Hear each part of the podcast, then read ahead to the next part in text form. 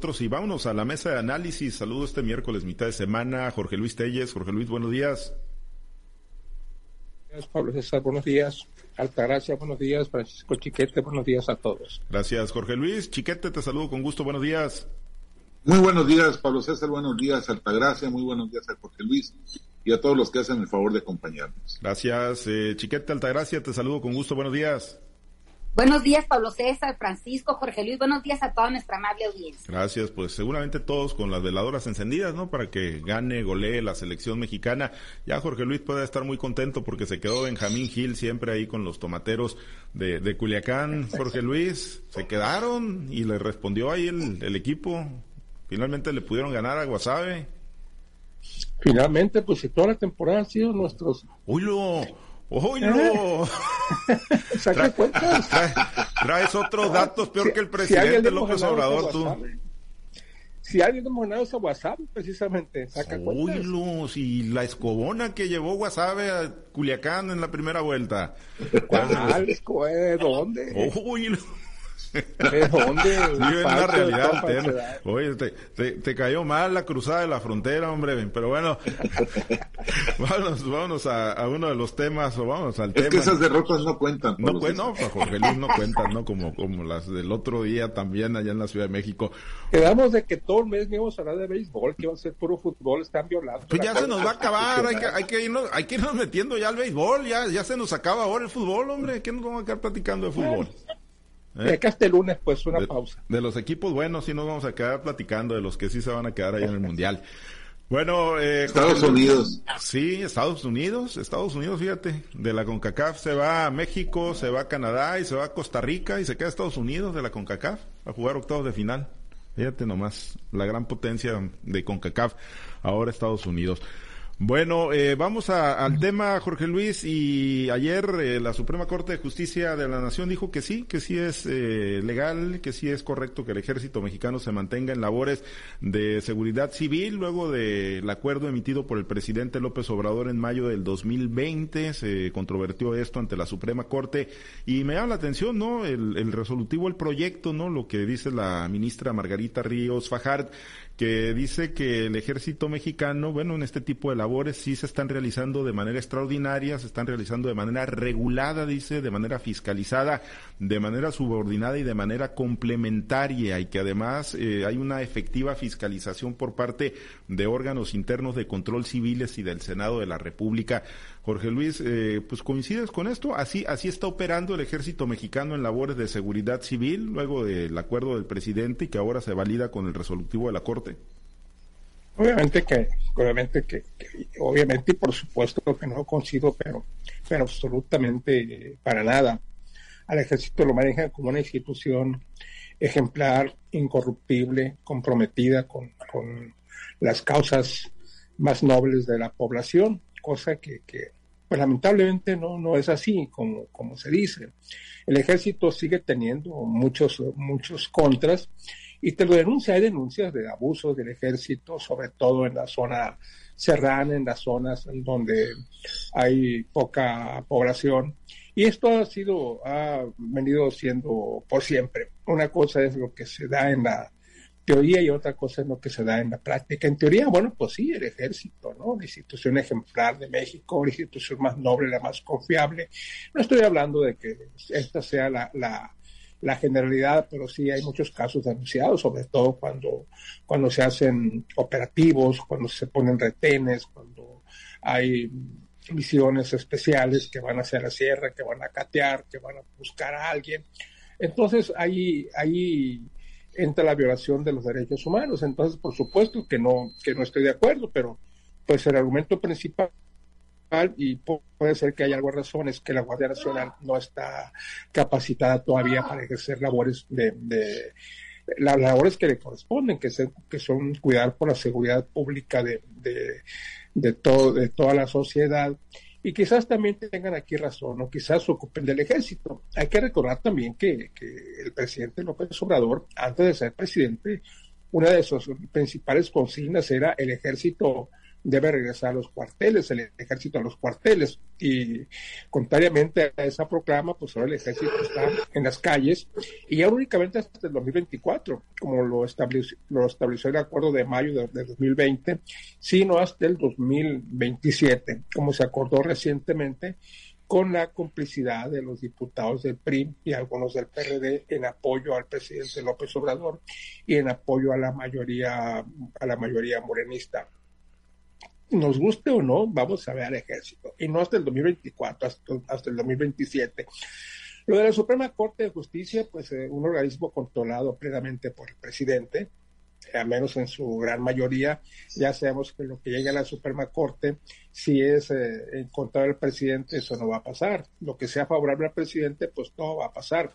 Y aquí estamos viendo un ejemplo más, un ejemplo más de esto, de cómo, cómo una, una consigna del presidente es aprobada hasta por ocho votos, incluyendo al presidente Arturo Saldívar, y con, una, con un dictamen, con un decreto como el que, eh, como el que leyó la, la la magistrada, pues este, realmente uno tiende a pensar que todo está muy bien en materia de seguridad, que con el ejército en las calles apoyando a la Guardia Nacional, esto va a cambiar radicalmente. Una vez que esto se legalice, porque ya es constitucional, pues no, lamento informarles que no, que no va a ser así.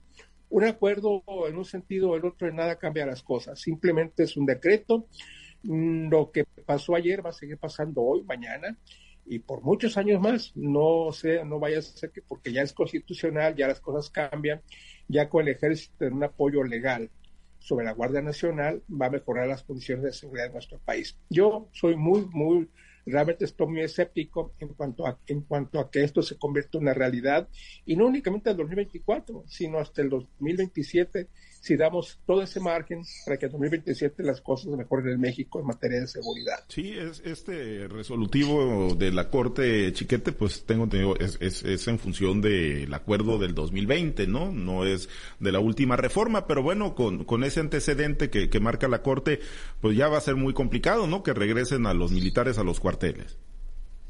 Sí, por supuesto. Mira, tienen razón la, la ministra cuando habla de la necesidad del ejército efectivamente eh, las policías eh, que todavía subsisten y la Guardia Nacional no están en condiciones de garantizar la seguridad y la tranquilidad de los mexicanos. Tampoco lo está el ejército, hay que decir la verdad. Con toda la presencia del ejército vemos territorios, amplios territorios dominados por el crimen organizado y en donde no es tan ostensible, pues también está ocurriendo. El, el problema con este acuerdo de la Corte es que le estaban preguntando si eso era constitucional, no si era necesario. Y dijeron que era constitucional, a pesar de que efectivamente el decreto del presidente López Obrador estaba suplantando la labor del poder legislativo. Entonces, pues lo que hicieron fue sumarse a ese allanamiento de la mayoría del Congreso de la Unión. Los ministros obsequiaron al presidente ese, ese bono para que pueda seguir disponiendo de las Fuerzas Armadas. ¿Dónde está el control? ¿Dónde está la fiscalización? El Congreso, el Senado, convocó al secretario de la Defensa Nacional y al secretario de Marina para que fueran a rendir cuentas sobre uno de los temas de momento que acontecieron. Y el secretario de, de la Defensa Nacional tuvo el gusto de decirle, si quieren, vengan, pero yo no voy. Y no fue y no estuvo el de Marina tampoco. Y cuando fueron, porque estuvieron acompañando a la Secretaría de Seguridad Pública y Protección Ciudadana en su informe, en su comparecencia ante el Congreso, lo hicieron con una condición, ir solo como testigos, que no les preguntaran nada, que no tuvieran que intervenir nada. Y así se los obsequió también la mayoría de Morena. Entonces, ¿dónde está la fiscalización? ¿Dónde está esa disposición para que sea el poder civil el que esté determinando las políticas a seguir? No existe eso, eso son los otros datos del presidente en voz de la, de la ministra que él puso en la Suprema Corte. Estamos en un país en el que la constitución es lo que menos, menos cuenta para la ejecución de los programas de gobierno. La verdad es que se quedaba corto Diego Valadez el miércoles pasado cuando nos dijo que la volatilidad de la constitución está permitiendo la estabilidad política del país Creo que vamos todavía mucho más allá de eso, peor que este escenario ya terrible que nos planteó el distinguido jurista mexicano. Creo que estamos en una, en una etapa en la que el contentillo para el presidente no tiene límites. Todo mundo le obsequia lo que el presidente plantea, lo que el presidente propone y pide.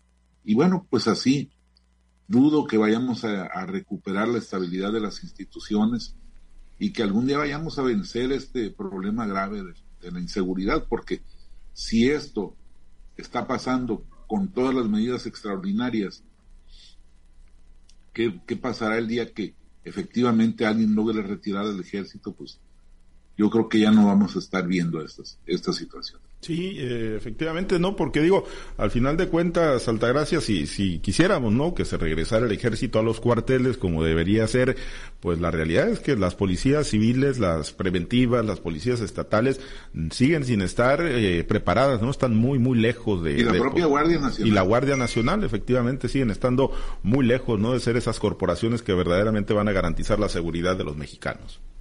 Mira, yo coincido con Chiquete con lo que comenta de, pues, de, lo que es el, el, motivo de, de, esta, de esta ratificación de ese famoso decreto para que exista la Guardia Nacional o que esté bajo la tutela del ejército.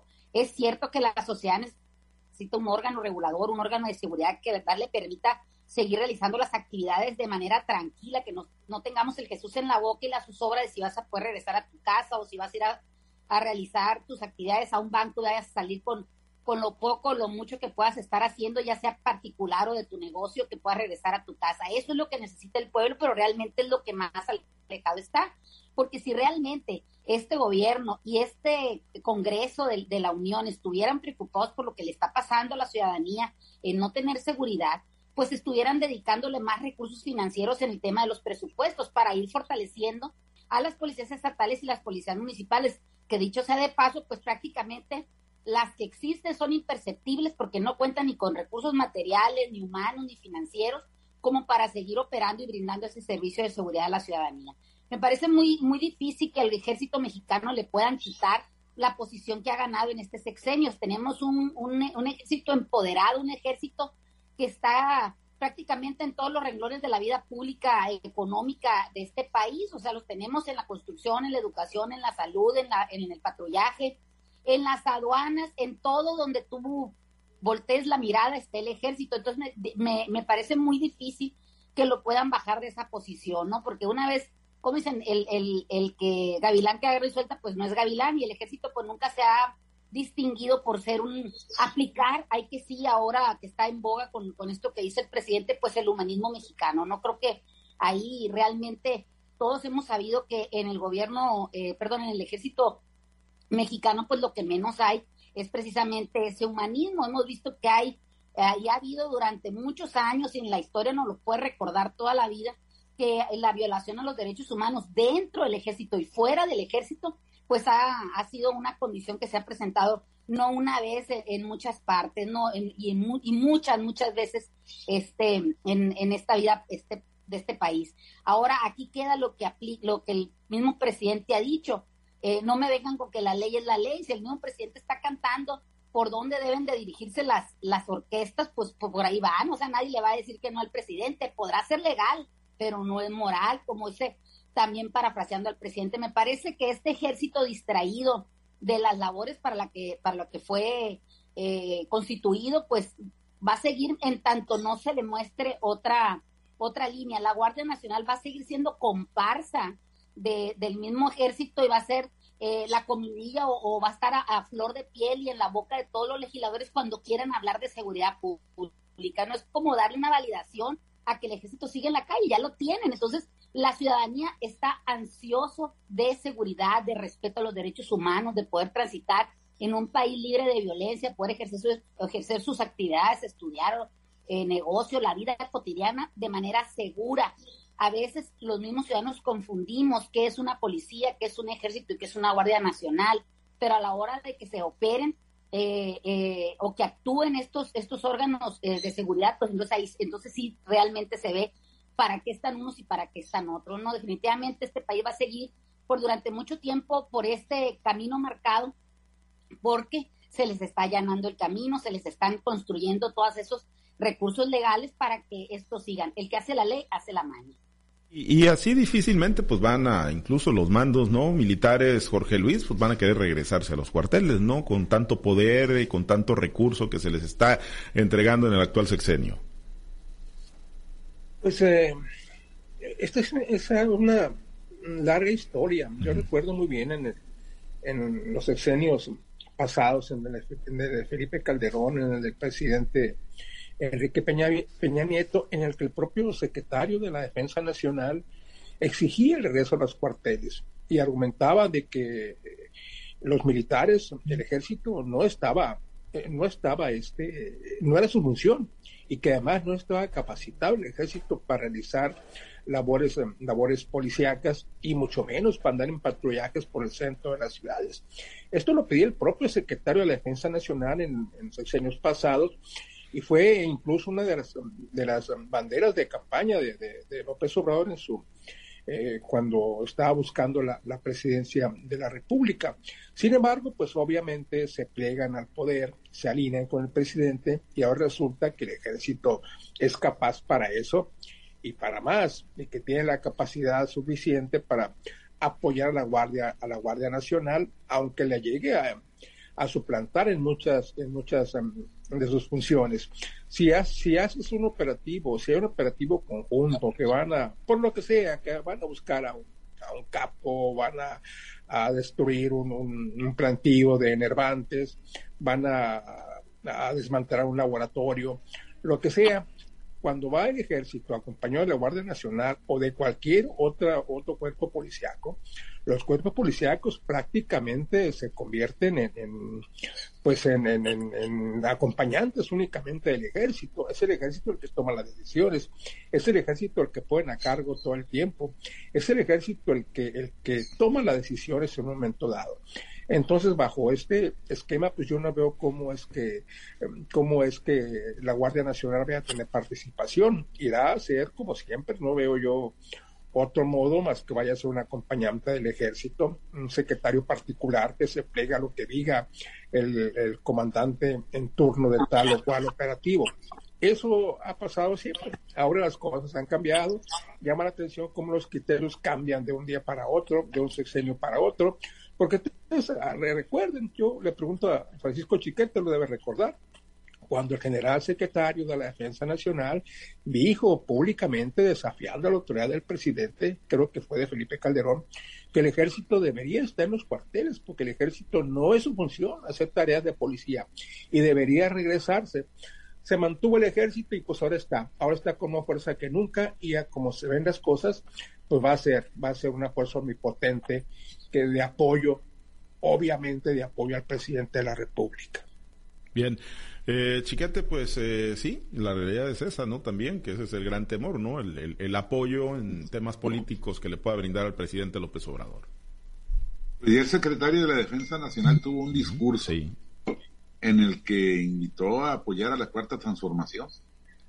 Ya, ya no es un asunto de, temer, de, teorías, es un hecho consumado.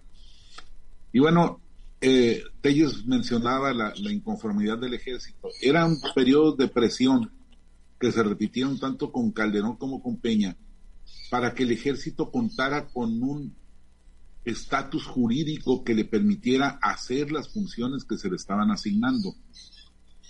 Resulta que no se pudo hacer porque tampoco el PRI como tampoco el PAN tuvieron mayoría calificada en esos tiempos de manera que faltaban más votos. ¿Y saben ustedes quiénes lo negaron? Pues la izquierda, lo que era entonces el PRD. El presidente Andrés Manuel López Obrador, que era entonces dirigente nacional del PRD, se, encabezó, se encargó de encabezar esa, esa, esa negativa y de razonarla y decir que no podía empoderarse al ejército de esa manera. Y bueno, ahorita estamos hablando de la fuerza que tiene el ejército en el manejo de la seguridad pública nacional. Pero no hemos hablado de lo otro, lo administrativo.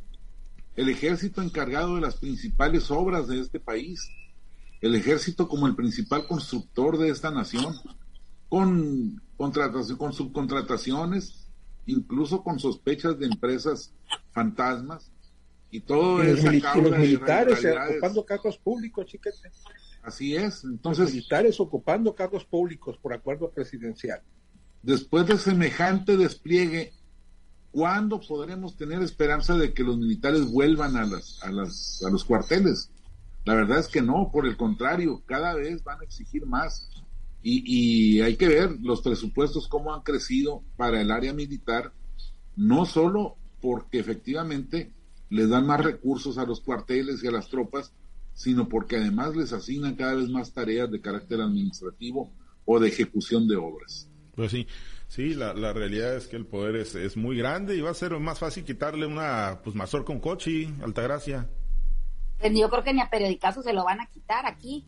También hay que recordar cómo el mismo gobierno mexicano está sometido, aunque de manera velada, o, o, o, no sé cómo lo vean, si es a todas luces, pero acuérdense cuando el mismo general Cienfuegos fue señalado por el gobierno de los Estados Unidos, que incluso fue detenido cuando, cuando llega aquí a México con la cuando se lo trajeron, eh, con esa, con esa eh, consigna de investigarlo y cómo fue exonerado de todo cargo y cómo fue realmente liberado de toda este sospecha el, el, general ex secretario de, seguridad de este país. No me parece que no es nada más del empoderamiento que tiene el mismo ejército de manera eh, administrativa, de manera de ejecución o de manera de vigilancia, sino es también cómo, cómo siempre se ha sabido que el que mande en un país finalmente es el ejército. ¿Por qué? Porque cuando el ejército se inconforma, es cuando se ha visto cómo tiran tiran este gobierno, como ha sucedido en, en, muchas partes de este, de este mundo, ¿no? Que en el que nos ha tocado vivir todavía en tiempos recientes, ¿no? Entonces, nadie quiere, este, la ciudadanía lo menos que quiere es, una rebelión de los militares, porque esa rebelión de un militar, de, de, este grupo armado que es el más poderoso de un país, pues puede eh, ocasionar que la vida civil, la vida cívica como la, como la conocemos hasta ahorita, pues realmente ya no exista. Hay otra faceta que aunque parezca como de chiste que se puede este, en la que va a incursionar ahora el gobierno, perdón, el, ejército mexicano, pues va a ser el de, el de ir a graduaciones y a 15 años, porque en esa condición fue acompañando a la secretaria de Seguridad al Senado de, de, una este, actividad de chambelán. Entonces, así como el, el, el, avión se renta para fiestas de 15 años y bodas, pues yo creo que ahora también vamos a tener chambelanes que te acompañen en esas fiestas suntuosas de la clase fiscal. Bien, bueno, pues... Ya eh, andaba ahí el rumor de que iban a destituir al Tata Martino y el ejército se iba a encargar de la, de la selección nacional. Exactamente. Pues a ver si los en estos tiempos futboleros. Pues a ver si los pueden caminar derechitos. Bueno, pues nos despedimos, Altagracia. A ver, déjanos tu pronóstico, Altagracia. ¿Cómo va a quedar el juego contra Arabia Saudita? Me duele decirlo, pero creo que México no va a pasar. No, no, no, no, no, eso no está discusión. Pero ¿por cuánto va a quedar? ¿Por cuánto nos vamos a despedir? 2-0, favor. 2-0 a favor México. No, no, no. Ah, 2-0 de Arabia, no, pues demasiado pesimista. Arabia. A ver, chiquete. No, yo creo que 0-0, para ser consistentes. Jueguensela con el presidente López Obrador, hombre, vaticinó 4 0 a favor de México hoy por la mañana. Él siempre tiene otros datos. Aplausos al presidente López Obrador. Jorge Luis, tú que sí le entiendes, no como otros.